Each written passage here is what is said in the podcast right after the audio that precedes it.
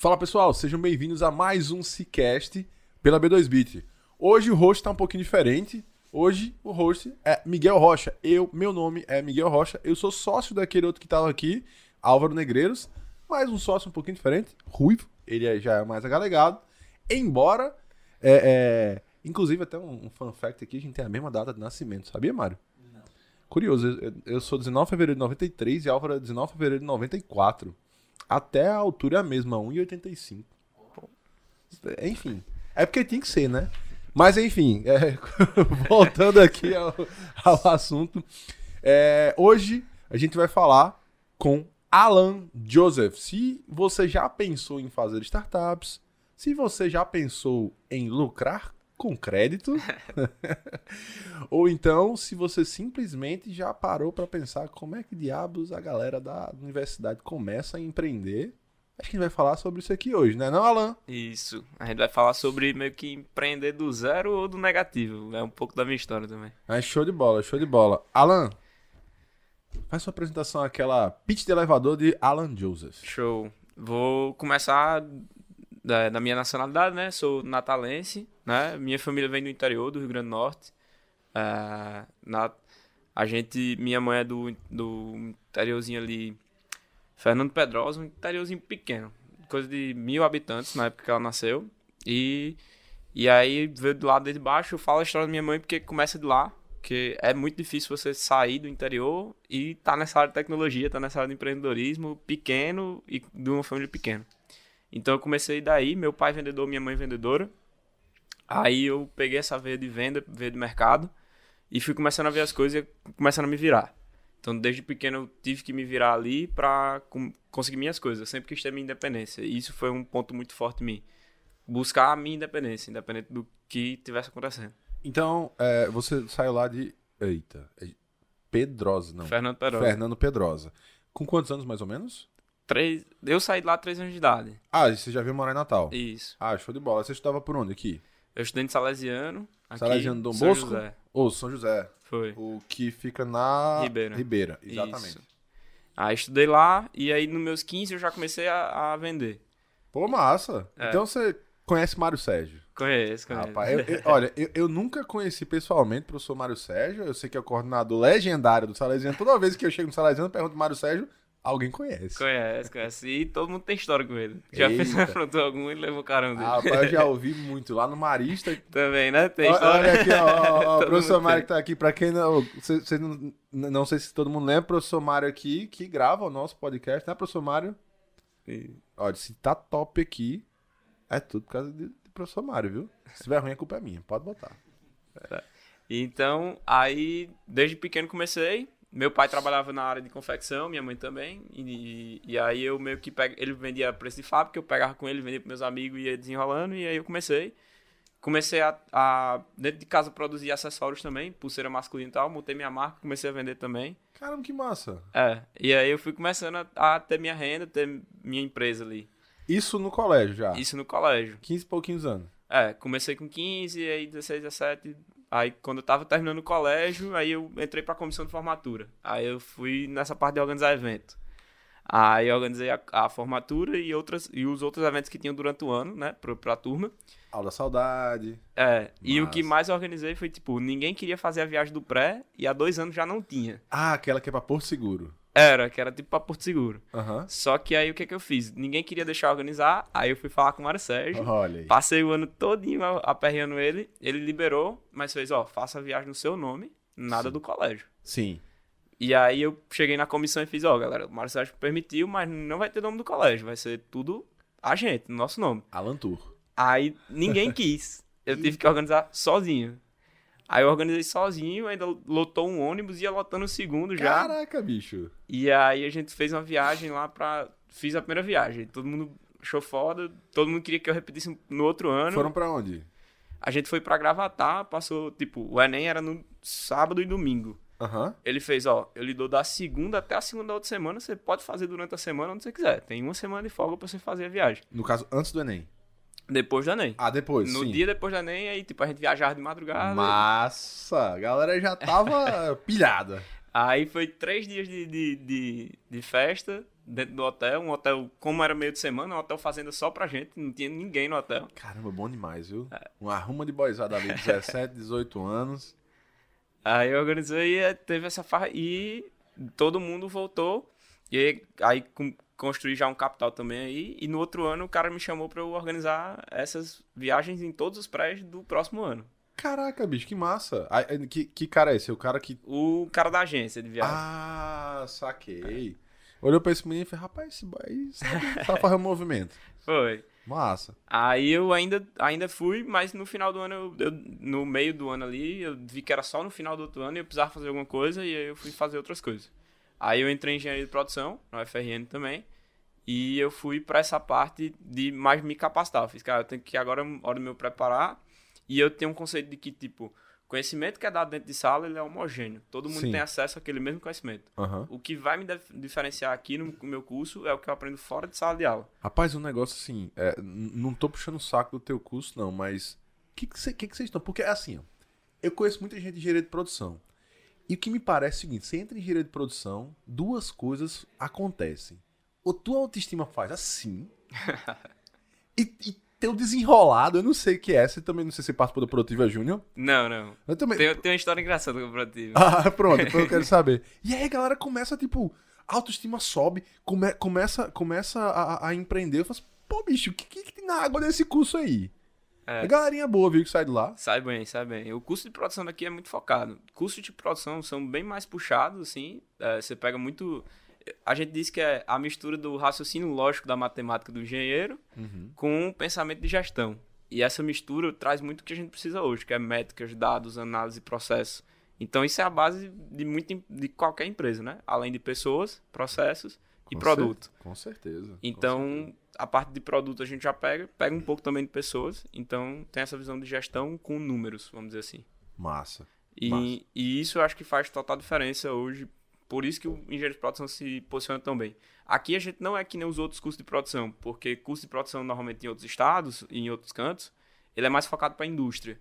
Uhum. Como aqui a gente não tem um parque industrial muito forte, aí a gente tem mais foco em gestão aqui no nosso curso. Massa, aconteceu até. É, é, eu tive a oportunidade na minha época para o Ciência Sem Fronteiras, e aí eu fui para a University of Michigan.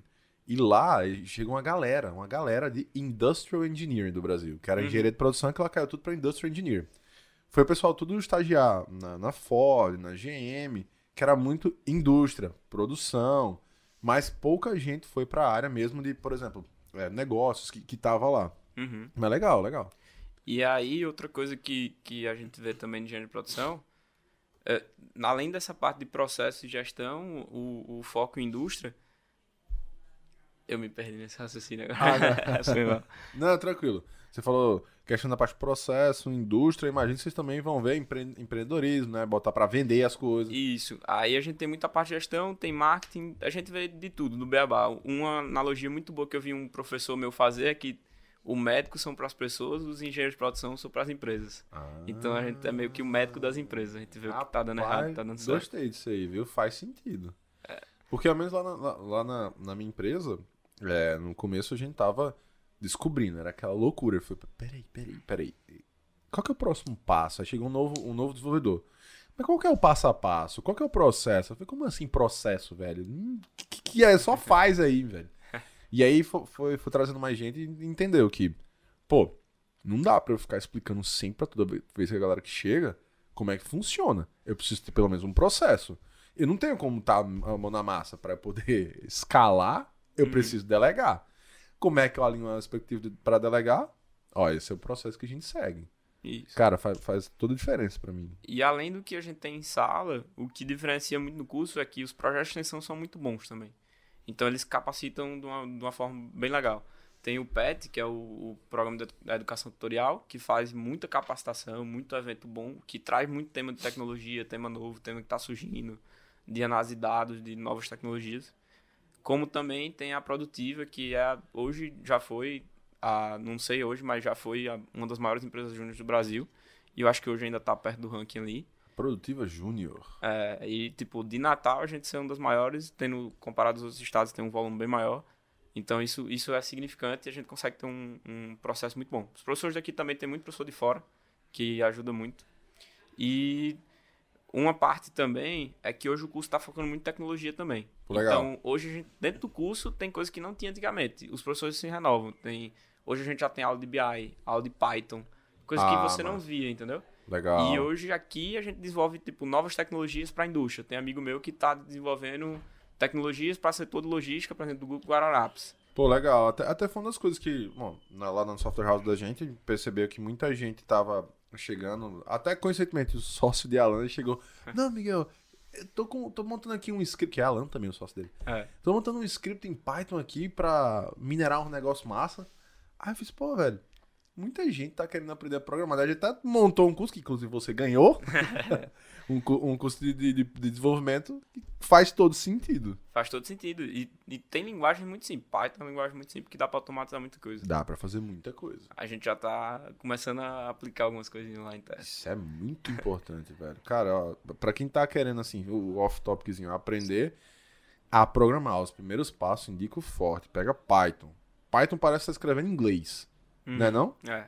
Você, tipo, É ah, só você sabendo inglês, desenrola fácil. você Vai. consegue ler. Aham. Enquanto isso aqui for verdade, faça isso. Ah, para cada um desses, faça isso. E a estrutura de organização das informações. Tipo, quem criou o código já pensou numa forma simples, né? Quando ele criou lá, ele Exato. já pensou de ser simples. Exato. É, Sabia que Python é velho só? É 1980 e pouco, é de um cara chamado Guido von Rossum. É, o nome dele que eu não lembrava, mas eu lembro que começou lá, nem era sobre a cobra, era por causa de um desenho. Você sabe dessa também? É, é, é- não é nem um desenho, se não me engano, se não me falha a memória. É sobre uma, um sketch, é um grupo de sketch, Monty Python. Isso, é, não é um desenho, é como se fosse um grupo de comédia. É Exatamente. E- Eles foram os precursores dos sketches. Conhece, professor Mário? Conhece? Monty Python, os caras são bons. Se vocês gostam aí de Porta dos Fundos, eu gosto de Parafernália, esses caras faziam isso no final dos anos 80. É. E os caras, é, o criador era muito fã. Aí daí veio o Python, aí na capa do livro botaram a cobra, associaram a cobra Python. Depois, aí Exatamente. depois veio. Pra quem não entendeu, porque Python, em inglês é Python, que é uma cobra. É Isso. cobra. Isso. É um tipo específico. E aí tem, tem uma história engraçada com a Eu Protiva. ia perguntar sobre isso agora. que também liga como eu comecei minha primeira empresa. E aí, tipo, primeira empresa que eu digo CNPJ aberto. Massa. Então, é, no quando eu fui pra tentar a Proativo a primeira vez, a, a galera na primeira dinâmica, são tipo três dinâmicas pra entrar, na primeira dinâmica me negaram. Tipo, disseram que eu não tava, não ia entrar, né, no processo seletivo. Aham. E aí, Aconteceu comigo também em outra empresa júnior. Pronto. E aí eu fiquei indignado. Na hora o cara fica puto, assim. É. Ah, porque não entrei, não sei o quê. E aí eu fui lá e montei a minha própria empresa. Aí eu comecei a montar a minha. Legal. Aí tava me capacitando já, tava fazendo as coisas. Participei de um projeto chamado é, Mini Empresa.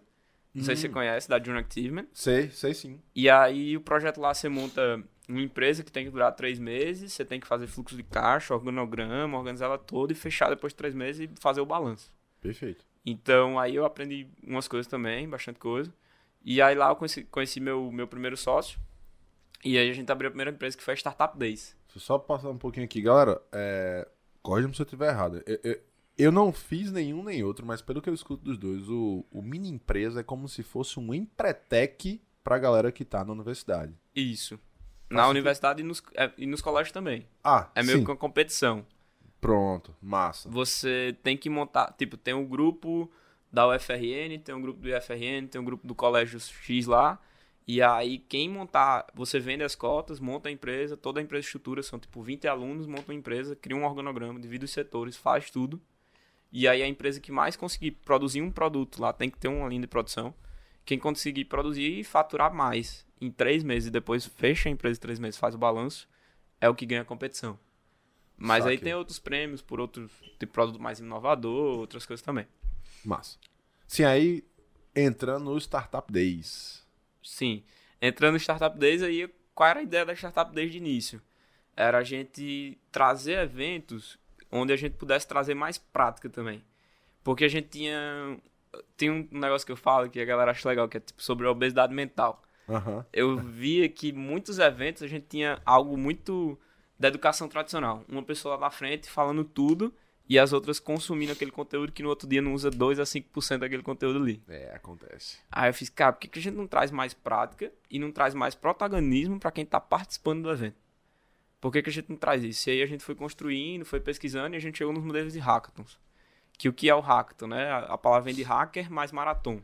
Que então é a maratona de hackers, onde a gente pegava um problema numa empresa, montava uma competição sobre esse problema e se inscreviam equipes de desenvolvedores, designers, é, caras de negócio e caras sobre o problema. Por exemplo, a gente já fez hackathon sobre a indústria produtiva do leite. Então vinha cara de, de zootecnia, de, de vários outros cursos. Pô, massa. E aí a gente montava essas equipes multidisciplinares e os caras tinham um final de semana para produzir uma solução para aquilo.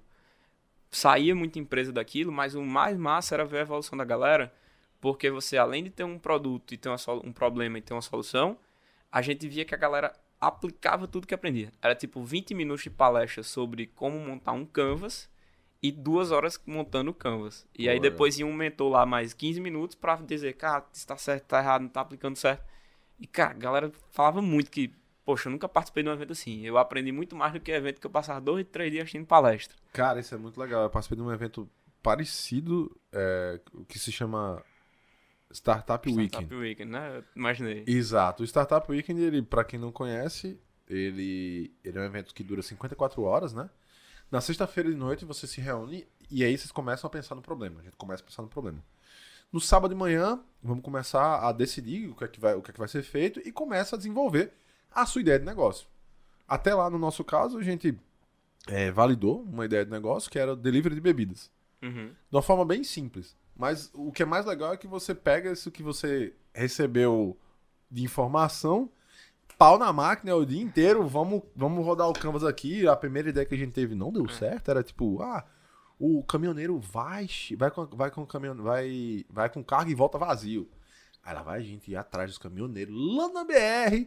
E os caras, tipo, é o quê? Não sei se é um bando de pirralha aí.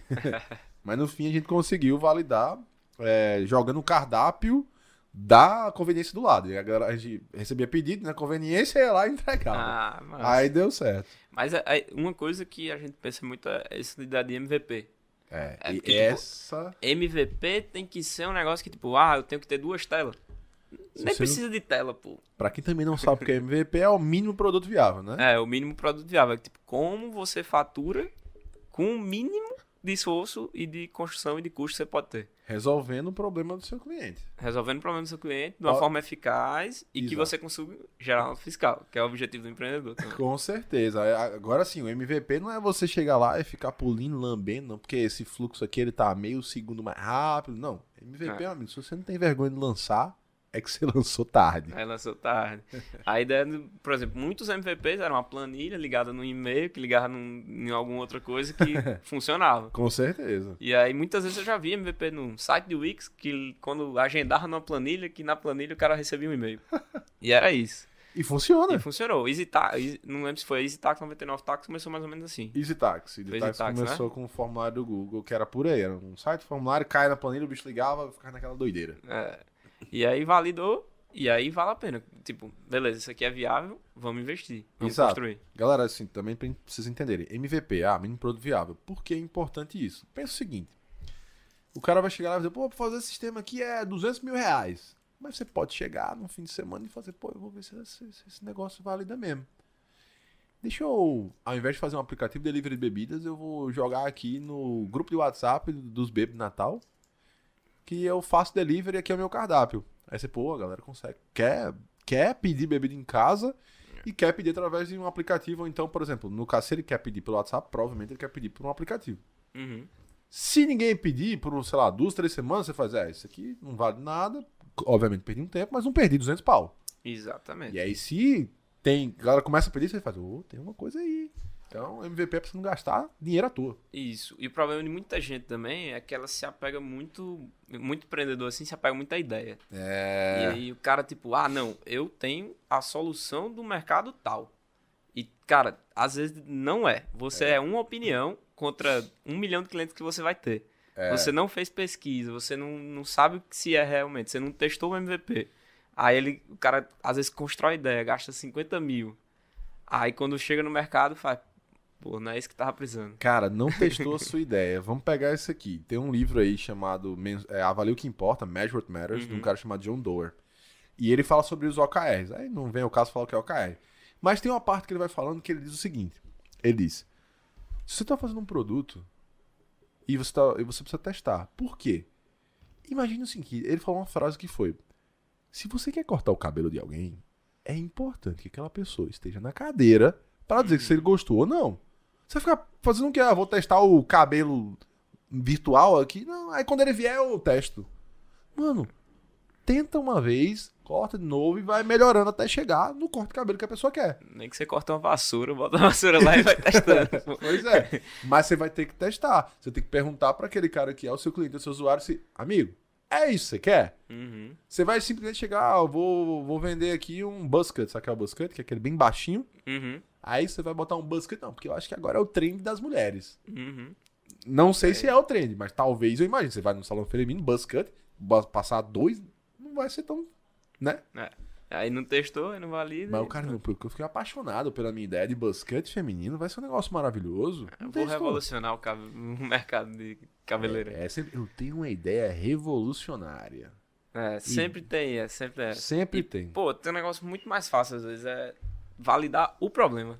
É, Tá exato. É fazer uma pesquisa pra dizer, esse problema realmente é real. É, às vezes é conversar com algumas pessoas, fazer algumas entrevistas e aí você descobre se o problema é real. Exatamente. Ajuda muito na hora já de você construir o produto também. Exatamente, exatamente. Olha só, por exemplo, ó, o professor Mário aqui hoje ele tá com quatro câmeras 4K, dois, dois microfones top, um baita de um computadorzão, um Avel brasileiro, esse bicho é um cavalo esse computador. Cara, uma baita de uma sala de uma estrutura. Professor Mário, você começou com isso aqui? Um webcam 720p e o microfone. Olha aí, tá vendo? Olha. E um microfone, né? Então, Se, se por acaso não fosse, não tivesse na época de podcast, tudo, provavelmente não, não foi, beleza, perdi uma coisa, mas perdi pequeno. Não vai já começar com quatro câmeras, três câmeras 4K, uma baita de uma sala bonitona com uma TV massa, com OBS, com tudo configurado. Começa pequeno. Vai testando. Exatamente, vai testando. Sim, eu interrompi. Sim. Startup Days. E aí eu comecei a organizar hackathons, fizemos os primeiros ali, eh, com algumas empresas aqui de Natal e começamos a sair do mercado Natal também no, no- na empresa. Ah, a gente já fez João Pessoa, Fortaleza, eh, fui para São Paulo, a gente fez hackathon lá também, com- participou com a galera. Então, já participei observando o hackathon também com a organização lá de São Paulo.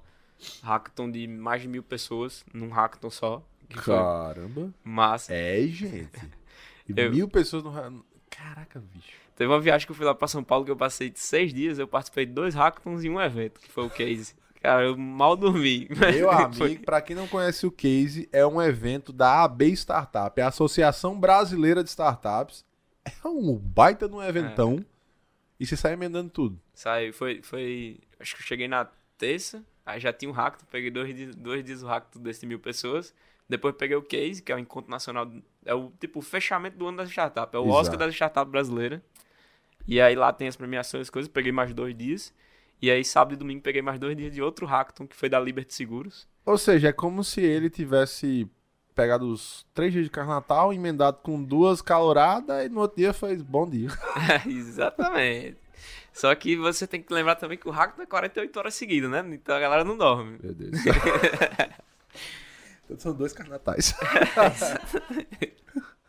é muita coisa. Então é isso. Aí depois de um tempo eu saí da empresa, também motivo, vários outros motivos, motivo de escala também, escalar serviço é muito difícil. É. E eu tinha vontade de ter uma empresa escalável e, e crescer isso. E aí surgiu a oportunidade de eu ir para lucrando com crédito. Deixa eu parar um pouquinho aqui pra gente discutir o que é escalável. Porque olha só, É um bom ponto.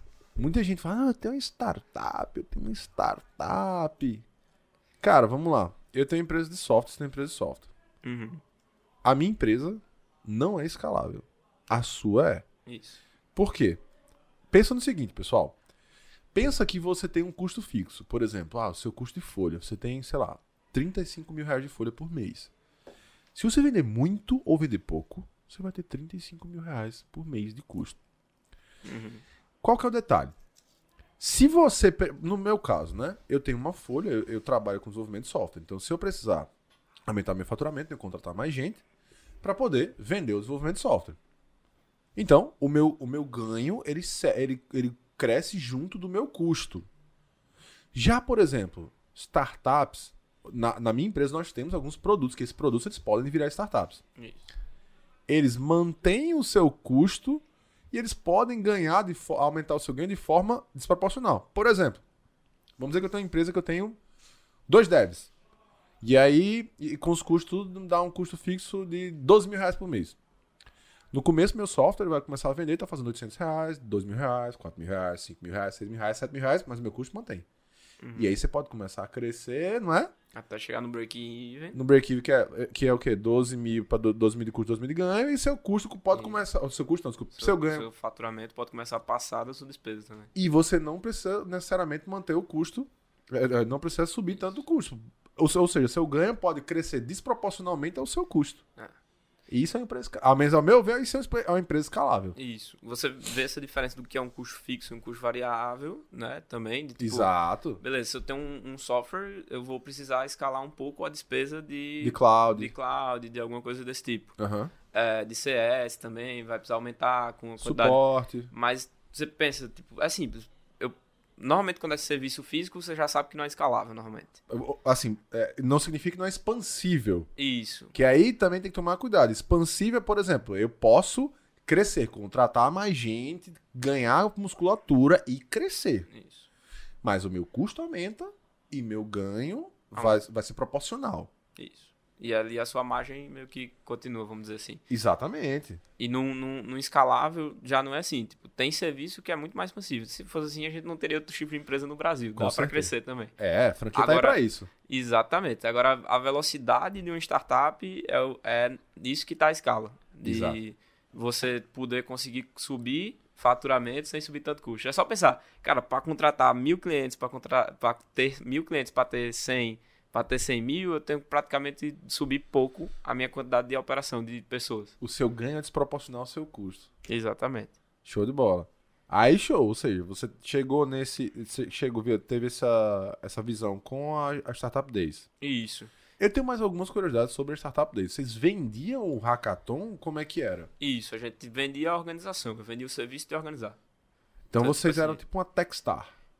É, um, é meio que um EdTech, mas uma Techstar também. É. Entendi. Mas vocês também faziam conteúdo tipo, online ou, ou- ou vendia curso? Não. Não, não, não. É, A ideia era, no início era organizar mais hackathons, vamos dizer assim, enterprise. A gente vendia já o hackathon, chegava na empresa, e aí eu fechava o hackathon daquela empresa, organizava tudo pra ela. Porque também tinha toda a parte de branding, de, Sim. de endomarketing, várias outras coisas Com envolvidas. certeza. Tem que vender pra quem tá lá dentro da empresa, né? Exatamente. Isso aí eu acho que é o mais difícil, né? Porque algumas pessoas às vezes podem ser impactadas diretamente pelo resultado positivo do hackathon. Ah, muitos dos hackathons que eram feitos e que eu vejo que é feito até hoje é employer brand também. Sim. Que é você. Que o que é employer brand? É você encantar. A, é você tem uma marca empregadora. É Aham. você encantar as pessoas para elas terem um desejo de trabalhar com você.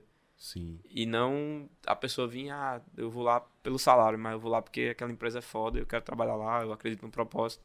Então eles fazem muito hackathon pra isso também. Até porque o mercado de dev é, não é fácil estar contratando e tal. Sim. E tem uma, uma taxa de saída bem alta, né? Uhum. Então, você fazer esses programas ajudam muito a criar conectividade com sua marca. Pô, legal. Nunca tinha olhado por esse ponto, mas faz todo sentido. É, Faz Esse era o todo pri- principal argumento Pô, fa-.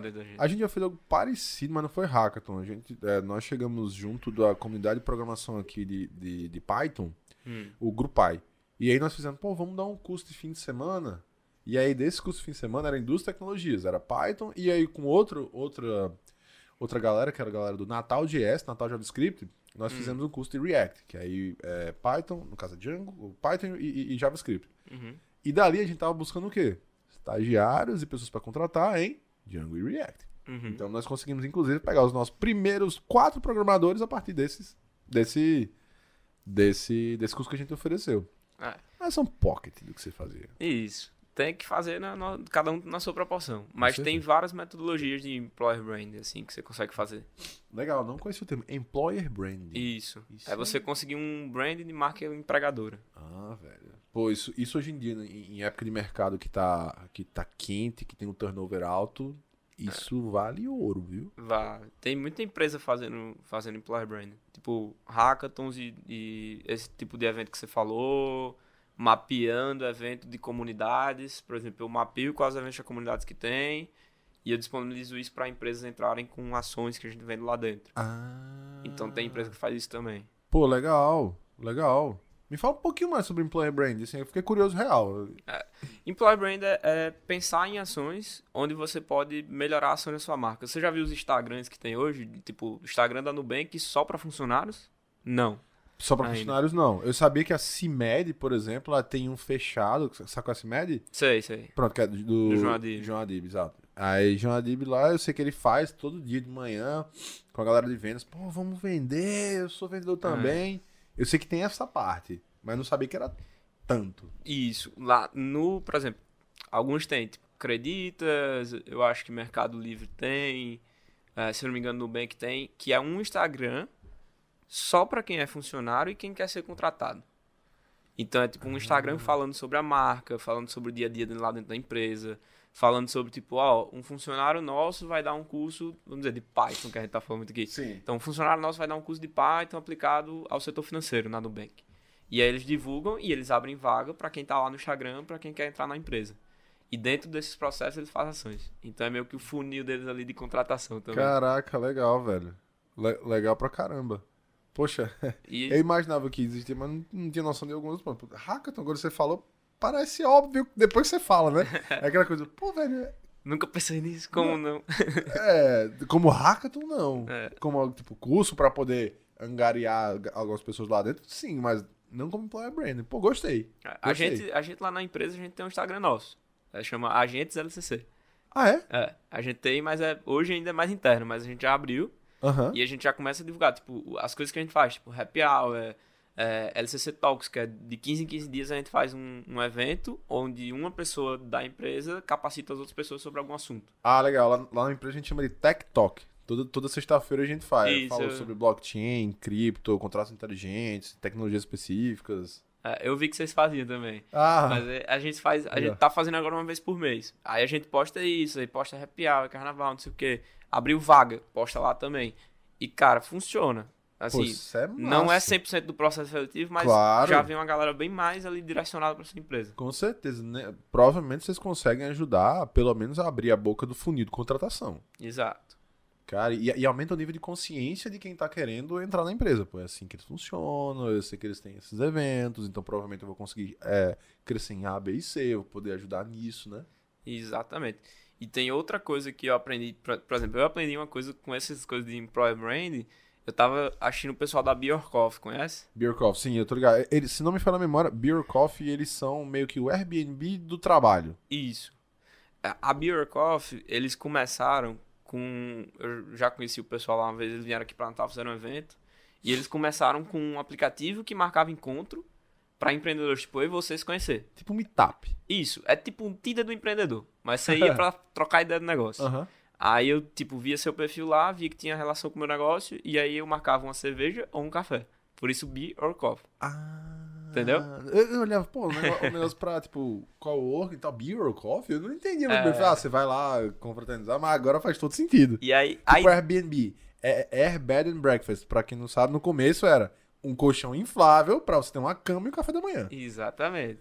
E aí a ideia deles começou assim, você vê, o MVP. É. E aí eles testaram, validaram e pivotaram porque viram que o aluguel de, work, de, de workspaces, né, Aham. que, que são tipo co-work, como esse que a gente tá aqui, do, do Cia Hub, então eles alugam. Ele tem uma plataforma que você assina e aí eu posso ir em coworkings que eles têm cadastrado no Brasil todo. Então eu tô viajando, tô num outro canto, eu tenho direito a usar um espaço lá. Pô, massa. Já vou aproveitar aqui pra também, obviamente, falar dos nossos parceiros daqui. Você falou do C-Hub. É. Eu já vou pegar aqui o gancho.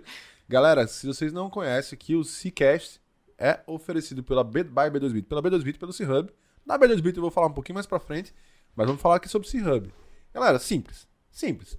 Você tá em casa, no home office, uma hora tá de saco cheio. É, Poxa, porra. Eita, não sabia se É. podia falar, não aguenta falou. mais, tem uma reforma no apartamento do lado. Tu tem é doido. não Cachorro, sei quem passando, cachorro, cachorro. latino. Pessoal, fala com o pessoal aqui do C-Hub. Ó, aqui no C8, na unidade do C8, unidade do Sebrae, unidade do Sebrae, fica, fica a dica porque é perto do Sebrae Lab, né? Isso. Então, galera que trabalha com comunidades e espaços. E, E pelo que eu falei com o Guilherme aqui, o que ele me disse foi, cara, o meu objetivo é criar comunidades e fomentar comunidades. Então, se a gente tá falando aqui sobre tecnologia, falando sobre aqui sobre negócios, foi porque alguém aqui nos ajudou, né? Então, se você estiver procurando coworking, espaço para poder parar de, de, de, de olhar para as paredes e passar a conviver com pessoas, trocar ideia.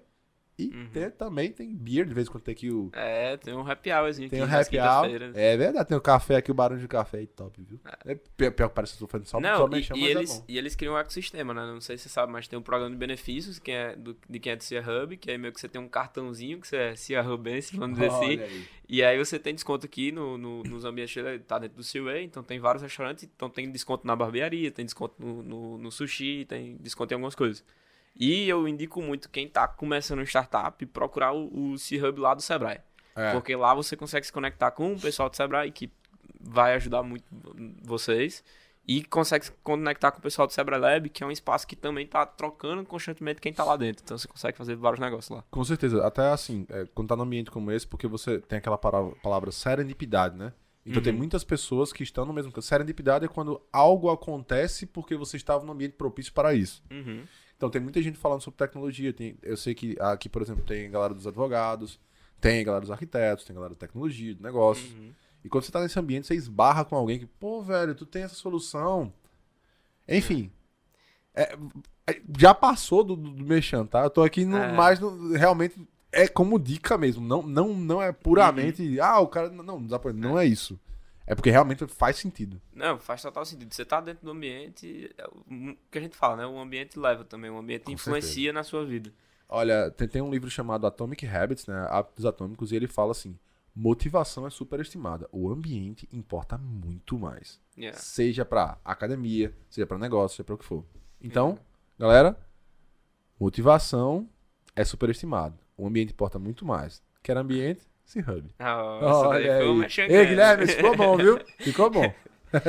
então, voltando aqui no, no, no startup, não no startup desse, Employer Brain, e aí eu já quero emendar. Você falou que no LCC você Show. tem. E o que diabos é LCC? É Limited Liability Corporation? né? Não, não, tá parecido, né? LLC. É, a É- gente. é a limitada americana, viu, galera? É, LTDA de lá. Exato. E a, a, eu saí da Startup Days, a gente organizou e tal, a empresa tomou um porto legal, já tinha um time, mas aí eu decidi sair, vender minha parte e entrei como sócio na, na LCC. Como é que você conheceu o Alan? Lidésio. No caso, eu vou, eu vou me referir assim. Como eu tô falando com você, você é Alan e o seu sócio Alan, que é Alan Lidésio, Lidésio. Até porque o Instagram dele é Lidésio, né? Então, É, é Lidésio. Lidésio. É, Lidés eu conheci por causa do meu ex-sócio, que namorava uma pessoa da família dele e me apresentou ele no evento, e daí a gente começou a trocar ideia. A gente começou a organizar junto um projeto. ambiente propício. É, no ambiente propício, a gente tava no fórum do negócio. E aí a gente se conheceu lá, e aí começou a trocar ideia. Ele participou de. Sim, também organizei um mastermind aqui em Natal, de uma galera jovem que empreendia, um ambiente influencia mesmo, a gente Ah. ajudava.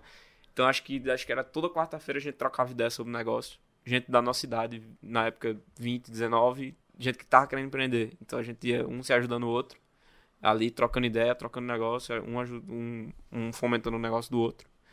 É, e daí ele foi apresentar também lá no Mastermind uma vez o que é que ele fazia.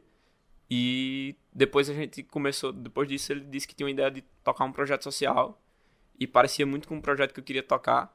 E aí a gente montou um projeto chamado Futuro Arretado. Futuro arretado. É. Que, Legal. qual era a ideia do Futuro Arretado? Era pegar um cara que estava querendo começar a empreender, mas não tinha condições, Aham. e juntar com alguém que já deu certo. Mas não só empreender, a gente foi para outras áreas. Tipo, um cara que quer começar a surfar, juntar com, tipo, um, um, um ítalo. tá ligado? Pô, massa. E aí a gente. Caramba, que legal. Exatamente. E a gente queria pegar gente do Nordeste e juntar com gente do Nordeste que deu certo. É tipo. Por um- isso que o arretado. Isso. A gente queria pegar um cara e pegar um cara aqui que tá querendo começar, sei lá, de criatividade e inovação, juntar com o Murilo Gun, que é de Sim, Recife. Então, sim. Tipo, a gente queria juntar essas coisas e juntando mentores com gente. Murilo Gun que Que é- hoje em dia vende cursos de criatividade, né? Exatamente. Até liberou no YouTube um dia desse um curso antigo dele, não foi? Ah, ele na pandemia ele liberou e eu acho que ele nunca mais voltou a cobrar sobre esse curso de Ah. criatividade dele. É, não, não eu, eu escutei esse que ele liberou. É. Enfim. É, sim, e aí a gente montou esse projeto, começou a rodar algumas coisas, mas aí ele me apresentou a ideia do que era LCC, e aí eu comecei a entrar com ele, comecei a conversar sobre o negócio, dar dicas, E aí ele me chamou pra entrar junto. E LCC que significa? LCC na época era lucrando com crédito, que hoje é a abreviação da LCC. Por quê? Porque a ideia era vender uma tecnologia, uma conexão com os bancos para que outras pessoas possam lucrar com crédito.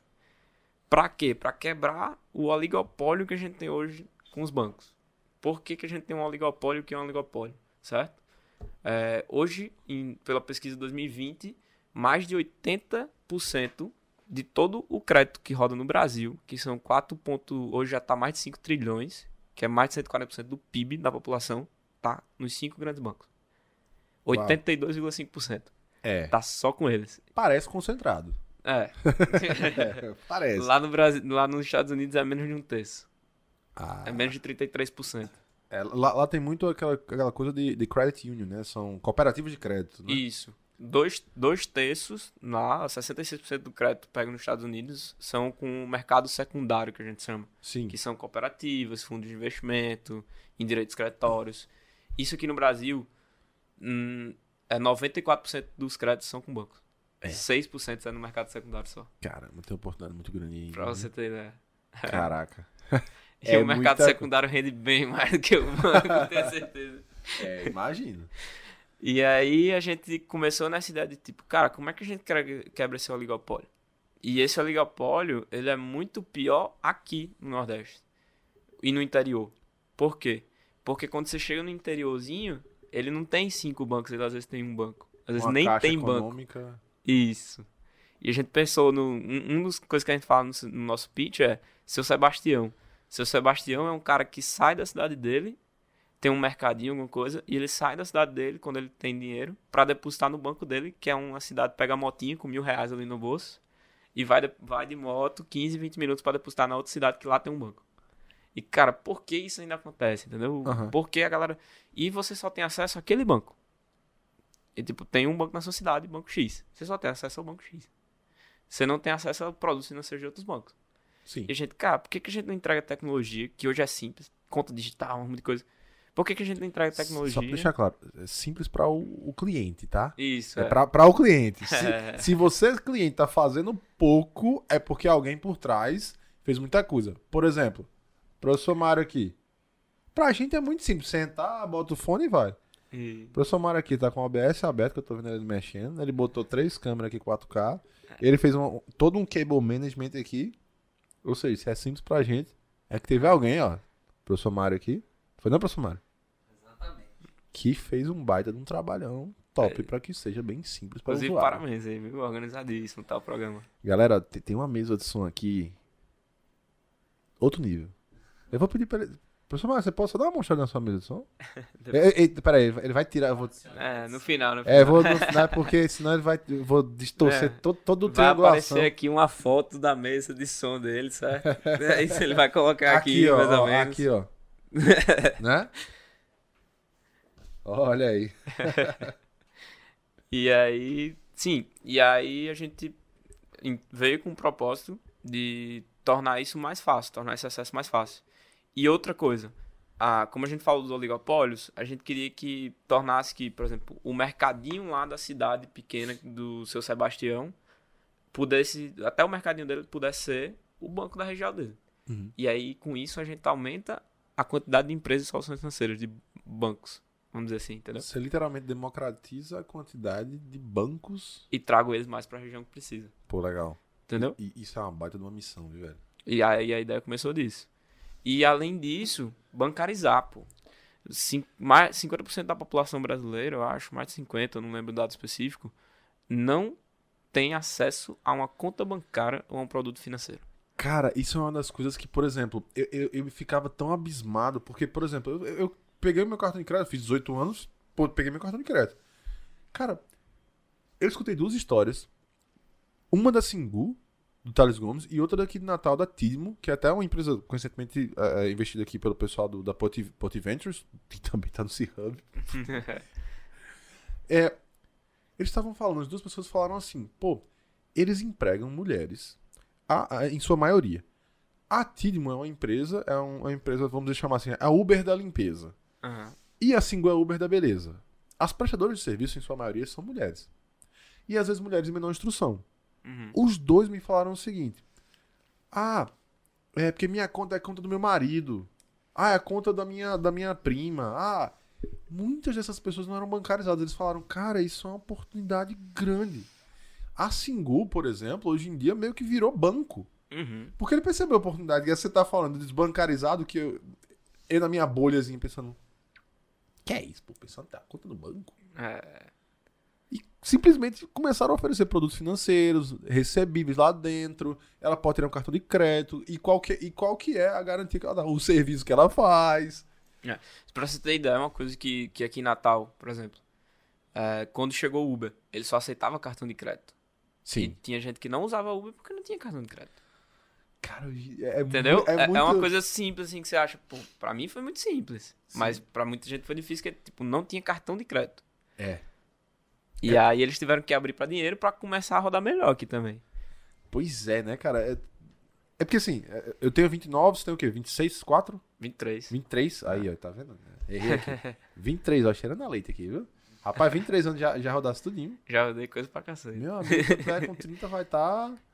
Porra. É, comecei cedo, comecei com 15. Entendi. Mas também foi necessidade da vida. Não, Não era, não era fácil. Meu amigo, Mas ninguém disse quando que ia ser fácil. chegar lá, é, justamente, quando chegar lá em cima, não importa. Chegou. É, Não é não? chegou, é. Amigo, esse rapaz aqui com, com 30 anos, olha, fica perto de gente boa, viu? Serendipidade. É, verdade. C-Hub.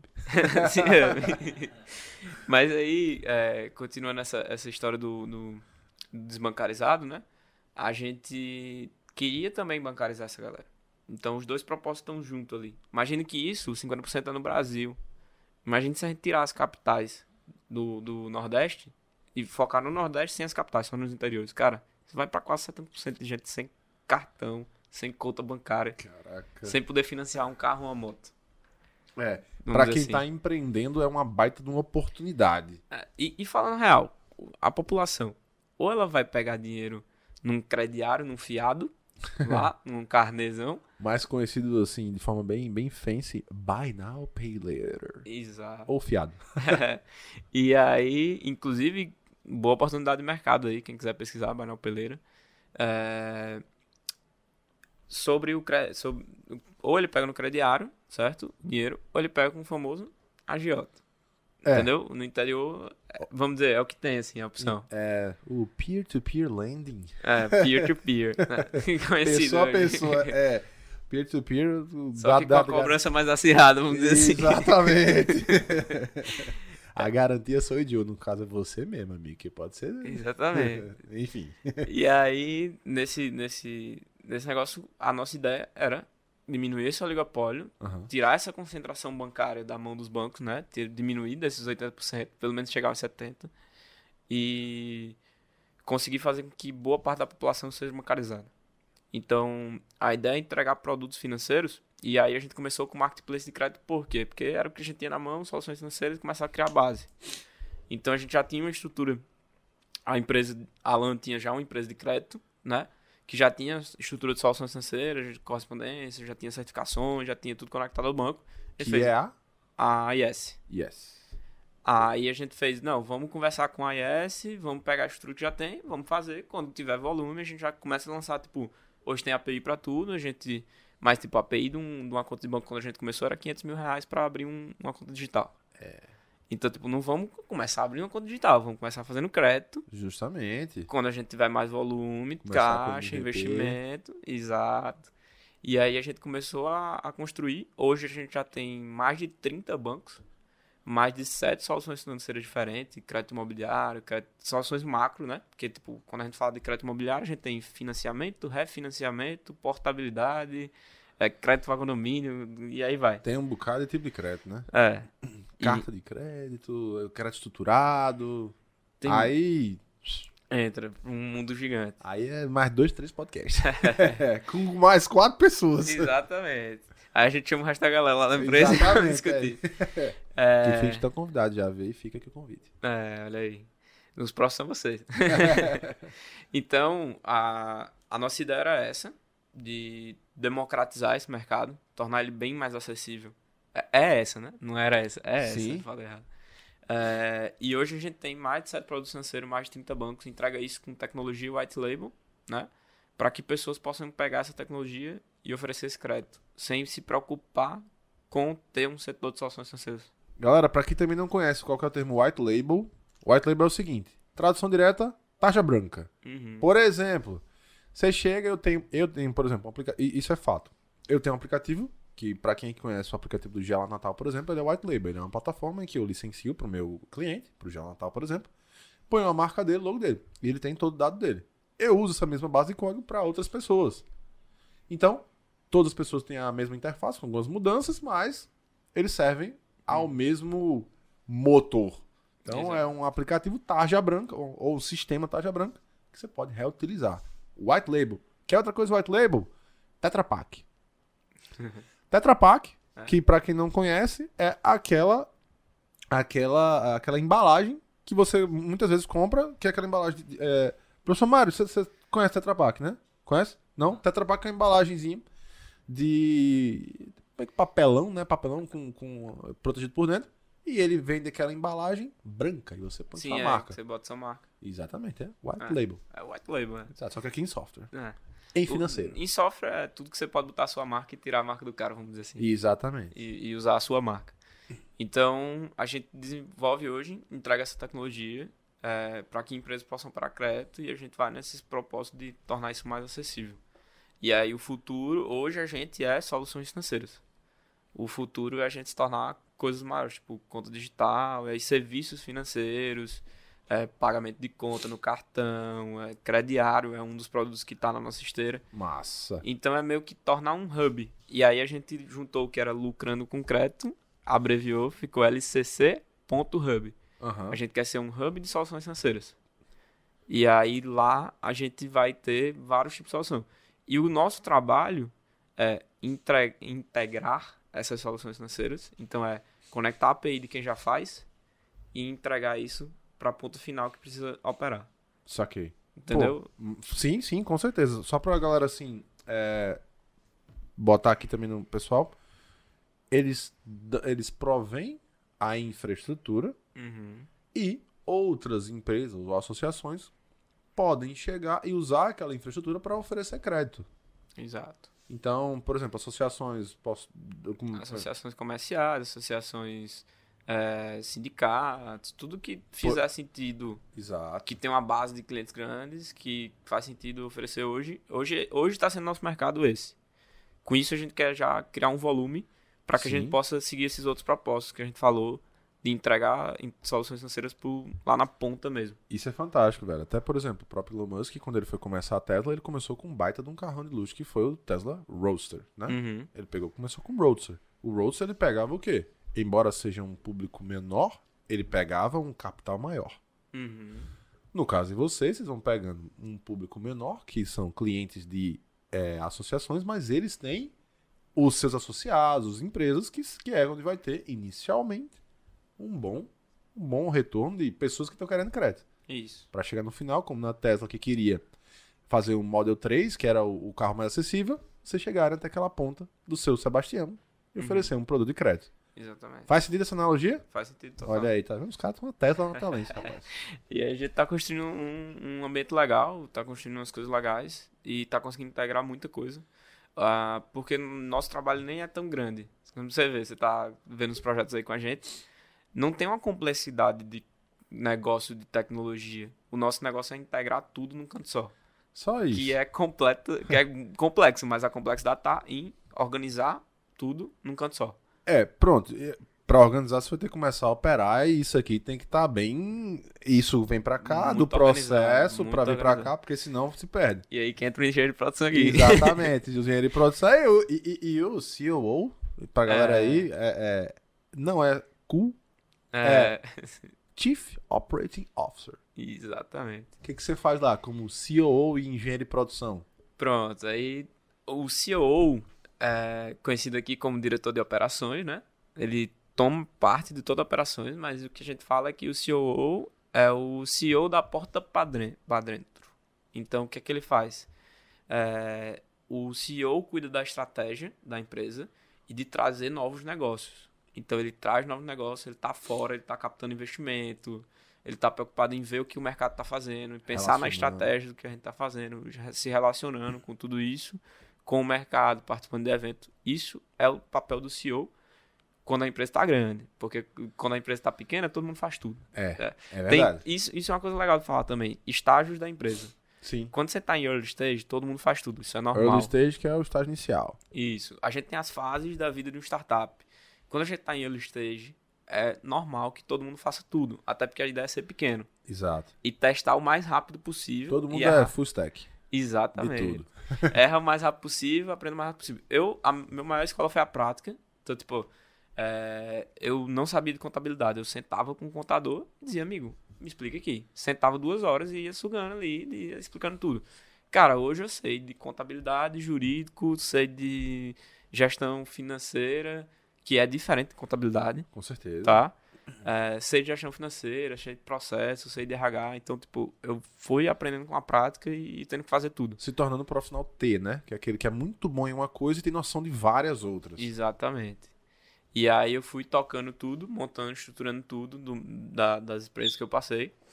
E, e aí, com essa habilidade que eu fui criando, essas habilidades que eu fui criando, hoje, o CEO, o papel do CEO, ele é. O CEO é trazer novos negócios, o CEO é dizer, cara, a gente consegue atender esse novo negócio ou não, em tal prazo, desse, desse jeito. O que é? É quando você senta com o CEO, a gente constrói um planejamento estratégico, a gente diz quais as metas objetivos, a gente prioriza, pô, palavra muito importante, priorização. Hoje em dia a Ah, gente quer, sim. não falo nem em empresa, na vida, Hoje em dia a gente quer fazer tudo É. ao mesmo tempo. Cara, prioriza e o que é realmente importante, o que é que realmente você quer. Então, tipo, a empresa tem que fazer isso, como uma pessoa tem que fazer isso no seu dia a dia. Com certeza. Não dá tempo de fazer Você tudo. tentar né? fazer tudo, você não vai ter nada pronto.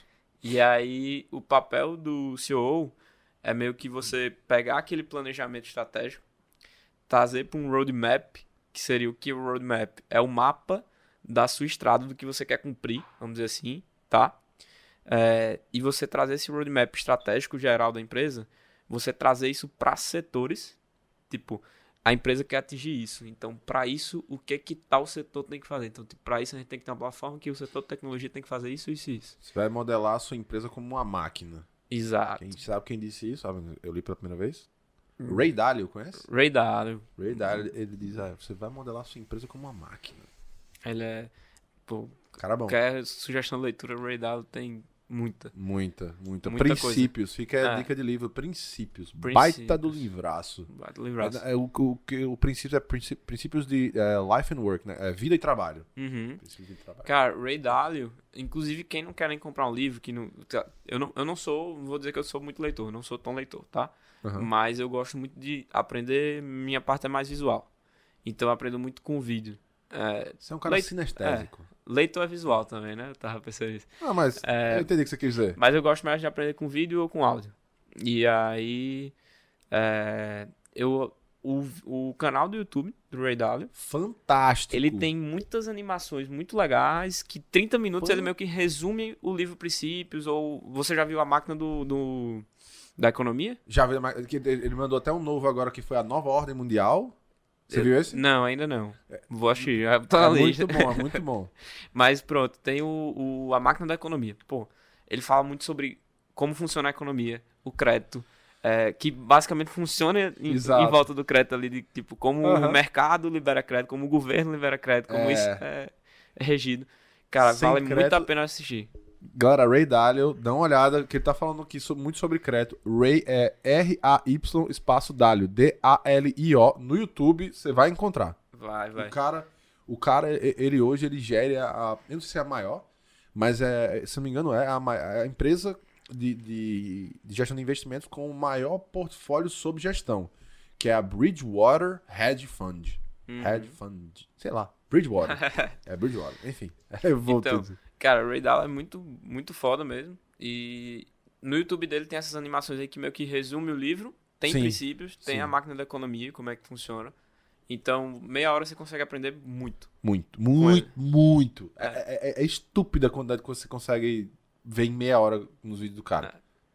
E aí, ah, o que, que a gente tava falando antes É, a gente tava falando, é, eu falei sobre princípios, sobre life and work, você tava falando sobre modelar a empresa como uma máquina sobre o papel Isso. CEO. Aí eu voltei E aí, de trás pra. Exatamente. O papel do CEO é pegar o que a galera tá querendo fazer, as ideias e Aham. tornar práticas. Sim. Então é trazer aquilo ali para como vai ser operacionalizado. Então é muito planejar, é, de colocar em, em- em como vai ser esse planejamento da execução e saber bem delegar e acompanhar. Então, cara, quer aprender também? Aprende PDCA, que é Plan, Do, é, Act. Act and Check. Check. Exato. E aí, você, PDCA é você planejar, executar, é, conferir se tá, né? Não, planejar, executar, Plan, planejar, Plan, do, fazer, do, exec... é, é, é, say check, ver o que, é que aconteceu, é, o- plan, do, check, act. E agir certo, sobre... agir sobre, o- a- sobre, sobre aquilo. É, isso. É porque eu, em, em inglês, às vezes eu confundo a palavra em português É. e em inglês, e a gente fala em um, fala em outro, e às vezes... mas na prática funciona. Exato, que você fala, PDCA, como é que é? Não, é fazer. Mas não é P. É. É plan, do, act, check. Aí tem que, tem que delegar bem, saber fazer e acompanhar.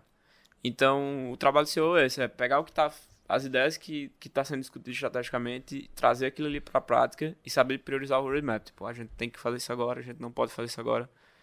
E acompanhar a métrica também. Cara, isso é, isso é legal. Acompanhar a métrica é um negócio im- importantíssimo. A gente brinca na empresa, porque, por exemplo, lá na B2Bit, somos eu e Álvaro de sócios. E aí lá, ninguém quer ser o CEO, né?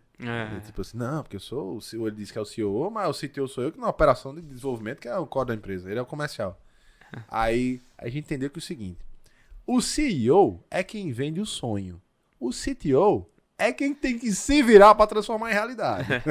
né não? Exatamente isso. Olha aí, ó, CEO bonito, fala bem, bonito. Não, por favor, ideias, não tô dizendo que acontece. Cara É, foda. trabalho tá Acaba que velho. trabalha. Olha, conexão é com o homem. É. E. Mas, cara, Olha aqui, ó. Isso aí é uma coisa importante, cara. Pensa como se sua empresa fosse um time de futebol. É, não dá pra ter dois camisa 10. Não, não dá. É isso que a gente fala na empresa também. Tipo, cara, tem um cara que é muito bom nisso. Ele vende muito bem, ele tem um network muito bom. O papel dele é aquele. Lança muito bem. Exato. Não adianta querer pegar um cara como processo de execução e colocar pra isso. Tipo, eu Com vou certeza. saber fazer, mas Não um vai fazer bem melhor. Com certeza. Então, é, tem um cara pra cada coisa. Não queira centralizar tudo em você. Sim. Então, saiba delegar e saiba aceitar que o outro é bom naquilo. Muitos dos Sim. problemas é isso. Tipo, tem um camisa 10, tem um camisa 9 que tá querendo ser camisa 10. E às É. vezes fica ali se batendo e muitas vezes sociedade deixa de dar certo por causa disso também. É, com certeza. Acontece. É. Acontece. As pessoas não têm a maturidade de enxergar que o, que o outro pode ser melhor do que você em alguma coisa. Justamente. Não, isso, Muitas é, vezes. isso aí é muito, muito, muito, muito, muito verdade. Principalmente, por exemplo, chega, chega lá na empresa, o Álvaro vende bem melhor que eu. Uhum. Ele vai vender as coisas, vai negociar aí, vai vender aí. Eu tô aqui pra tirar dúvida técnica. Uhum. E vai jogando nessa. Por exemplo, vamos dizer assim, que ele faz o gol, eu consigo defender a área, mas se eu for lá pra finalizar, talvez eu- o gol fique aberto. É, exatamente isso. E, cara, a outra coisa que eu ia falar é tem que ter muita paciência, independente do carro. tipo, saber que você não tá ali. é, uma coisa que eu aprendi nos eventos, é, que eu digo muito pra galera lá na empresa, e, pô, já salvou muita gente de ter estresse grande. Que é, eu chego pra galera, desde o início eu falo, galera, ó, uma hora vai dar merda. É.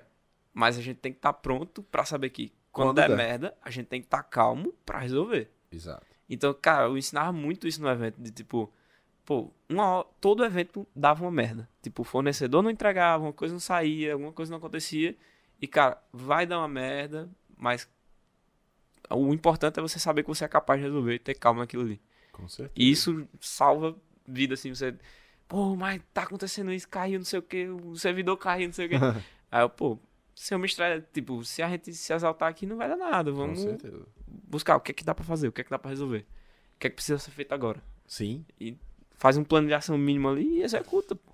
Vai resolver. com certeza, cara. É, é aquele negócio, keep calm, É. que vai dar bom. Co- co- como é que é, velho? Tem, tem, um. Acho que é do Yoda, do, do Star Wars, né? Que ele fala uma coisa assim. Não. é- Não. É, é do Guia do Mochileiro das Galáxias. Hum. Professor Mário, você conhece o Guia do Mochileiro das Galáxias? Não. Caraca, bicho, eu esqueci agora. Não, não- não, não, é, não é Keep Calm, é da toalha. Ele põe a toalha assim, a toalhinha vai dar certo. Hum. É Don't, don't Breathe, don't, don't Panic. Don't, Don't panic. Panic. É, Don't Panic, é do Guia do Mochileiro das Galáxias. Sim. Baita uma referência. Outro livro massa pra vocês lerem, viu? Esse é bem rapidinho. Esse é top. É top de verdade. É nível Pequeno Príncipe Plus. Pequeno Príncipe Plus é, boa. é massa, é massa.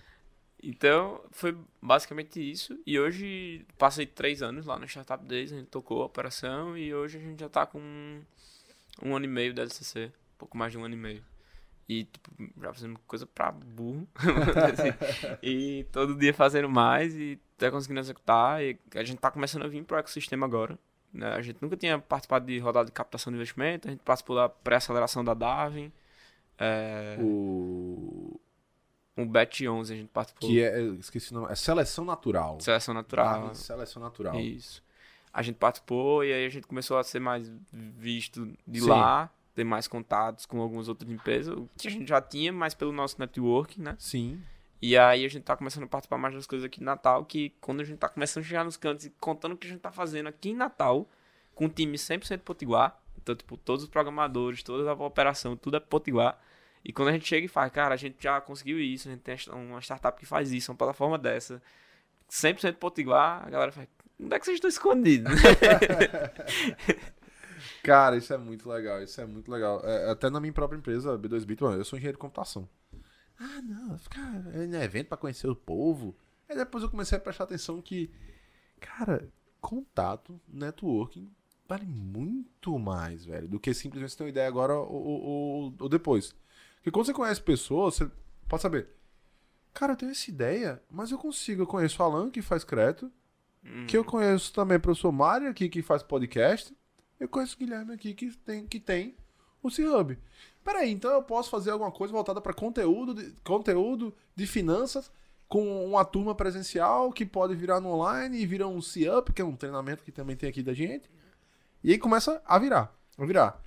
Cara, é, é, pra mim, networking foi o game changer. É, e networking também já é dinheiro. Networking também. com não vai certeza. ser uma forma que você consegue metrificar diretamente, mas pô, vai gerar dinheiro.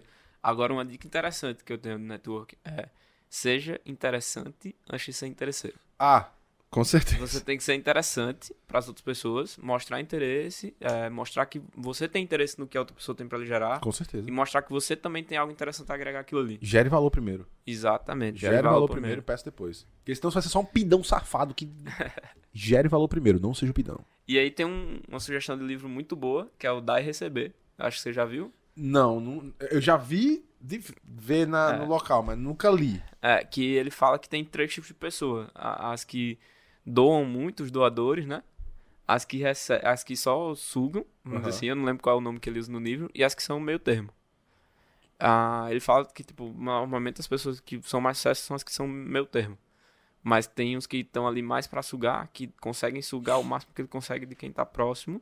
Tem que estar trocando de ciclo social e ele consegue sugar por um tempo. Sim. Ele cresce, mas ele não cresce tanto. Tem as que só doam, que muitas vezes elas acabam sendo bestas, querendo ou não. É, Que elas fazem demais pelos outros e muitas vezes esquecem de si mesmo. Sim, Então, quem busca o meio termo ali de ajudar e ser ajudado, são quem consegue realmente ter sucesso. Mas, claro, o sucesso é relativo de cada um. Não, com certeza. E fica aqui uma dica também, ó. Outra dica de livro, pra assim, ó, galera, galera que aqui é mais, por exemplo, eu, eu, eu sou engenheiro de computação, volto a dizer, a galera da minha turma, todo mundo bem, bem assim, mais né, social, tipo, na sua, às vezes meio nice guy. Uhum. Tem um livro chamado No More Mr. Nice Guy. Cara, um baita de um livraço. Ele diz o seguinte: o nice guy é aquele cara que evita conflitos e assim ele vai achar que tem suas necessidades atendidas, vai conseguir se dar bem na sua vida e ter suas necessidades sexuais também atendidas. Mas na verdade, no fim das contas, ele vira um passivo agressivo e não consegue nada do que quer.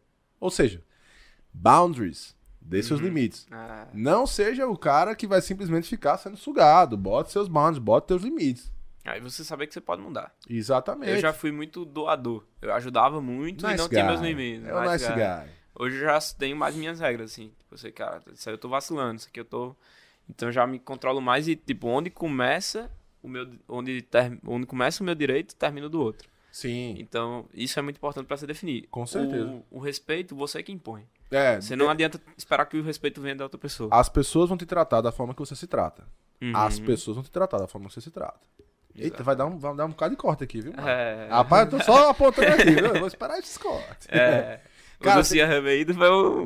Vai também. Vai ó. pra eu, tô, eu tô chamando Guilherme. Guilherme é Guilherme é, é- é o CEO daqui. É o CEO, É, o senhor do Ciarrame. Outra coisa que também acho legal sobre. Oi? O pai. O É, o pai. pai de o tudo pai, ele é o pai mesmo. Ele é o pai mesmo. É, outra coisa também sobre networking, outra que eu escutei, que eu achei muito massa, muito massa. Ó, pague pra jogar um jogo que não é seu. O que eu quero dizer Uhum. com isso? Grupo networking. Ah, por que você tem que pagar pra entrar em grupo networking? Primeiro que você faz aquele filtro para as pessoas que estão interessadas. Uhum. Tira os, os curiosos, que os curiosos vão estragar o nível do networking. Então, se você quer chegar e subir no, no- no nível do networking, cara, paga pra jogar um jogo que não é seu. Exato. Faz parte, velho, faz parte. Ou seja, networking vai ser fogo, vai ser fantástico. E, cara, nunca esteja numa mesa que você tá se sentindo o maior da mesa. Isso é muito importante também. A não ser que você esteja para dar conteúdo ali. É, para você, ou pra você dar conteúdo, ou pra você ajudar a construir aquela mesa. Exatamente, exatamente. É. Exatamente. Mas se você tá pra aprender, Com certeza. nunca seja o, o, o que sabe mais. Assim, É, Tipo, busque não ser o que sabe mais naquele assunto que você tá pra aprender ali. Não, com certeza. Com então, é, é importante isso também você sentir. Às vezes é necessário na vida a gente trocar de ciclo e tal, Com mudar a nossa certeza. vida, nossa rotina. É Sem sombra dúvida. Até porque aqui, ó, você começou lá no Salesiano, fazendo festa, depois Uhum. fazendo viagem, depois começou a fazer viagem, organizar evento, Uhum. aí se meteu com a galera, com uma galera aí de empresa, conheceu um cara chamado Alidésio, saiu da outra empresa, chegou na empresa atual, tá mexendo com crédito. Ou seja, saiu de viagem, festa, evento pra crédito. Isso. É. Dá pra perceber que tem uma mudançazinha aí de, de ambiente. e fez bem, né? Fez bem, fez bem pra bexiga. Cara. E, e eu ia dizer, tipo, tem isso também tudo. Ainda teve, eu organizei festa também, calorada, festa, festa normal, organizei Aham. também, teve outras coisas. E querendo manter a casa, manter. Hoje eu que, que, que mantenho já. Ajuda a manter a família. Pô, isso é bem Consegui legal. fazer isso, ter a independência que eu sempre sonhei, assim. Ah, isso é fantástico. É, era, o sempre, era o que eu sempre queria, tipo, cara, você atinge. E, e, e eu vim de, tipo, não é nem de zero, eu vim de negativo. Às vezes tinha negativo e conseguia treinar. Então por isso que eu sempre me virei também. cara. E tem a, a necessidade da pessoa também ajuda muito. Com certeza. Você começa a criar maturidade quando você tem necessidade, quando você tem responsabilidade em cima de você. É. Aí muitas vezes você consegue. Tem uma frase que eu não sei se eu posso falar aqui, mas tem uma frase que diz que quando o cu aperta, a mente expande. é que tipo, quando todo mundo tá aperreado, é a hora que todo mundo acha a solução, sabe como é que Com faz dinheiro e certeza. vai atrás do que É precisa. aquele negócio, bota a cenoura atrás pra ver se você não olha pra frente. é só pra galera que entender, tem aquela metáfora, você põe a cenoura na frente, você vai atrás da cenoura, né? Porque tem um, tem um graveto aqui na frente, você vai atrás da cenoura. Mas aí você pode jogar com a cenoura na frente, que é o incentivo, a cenoura atrás, né? É, isso Aí aí vai corre mais cada- rápido. Aí você corre mais rápido. Caramba, Alan, cara, muito, muito, muito obrigado. Foi top, foi top. Eu já queria conhecer um pouquinho mais sobre sua história. Eu tava aguardando pra poder pegar aqui, gravado por, pelo nosso amigo aqui, professor Mário, Mário Vitor. Professor Mário Vitor. Rapaz, eu... Professor, depois eu queria conversar com o senhor, porque eu fiquei curioso sobre professor de português, professor de, de redação pra podcast, gravador de podcast. Fechou. Vai, vai ser legal. Vai ser legal. Pois show de bola, pois show de bola. Pra finalizar, antes de finalizar aqui, eu vou falar o meu Baixabá, né? É. Galera, então, todo mundo aqui falando sobre tecnologia, sobre, sobre ambiente. Aqui na B2Bit, nós somos os engenheiros. Sabia? Hum. Nós somos a construtora de software. É tipo assim, É. o cara chega com uma ideia, tem uma ideia do aplicativo, quem faz? Somos nós. Tem uma ideia do aplicativo, fala com a gente. Nós fazemos projeto arquitetônico, executamos a obra. Obviamente, aí a gente faz a interface e faz o projeto. E Né? quem precisar de crédito, não só crédito como soluções financeiras, LCC Hub. Pode ir lá, a Exatamente. gente vai lhe ajudar a encontrar qual a melhor solução financeira para sua necessidade. Exatamente. Tudo isso aqui no C-Hub, Exatamente. sobre crédito, no sistemas, podcast com o professor Mário Vitor aqui e também tudo no na comunidade. Não é isso? Alan, muito Ei, obrigado, meu Valeu, velho. querido, um Foi abração. foda, galera. Nos vemos na semana que vem. Até a próxima. Valeu! Valeu.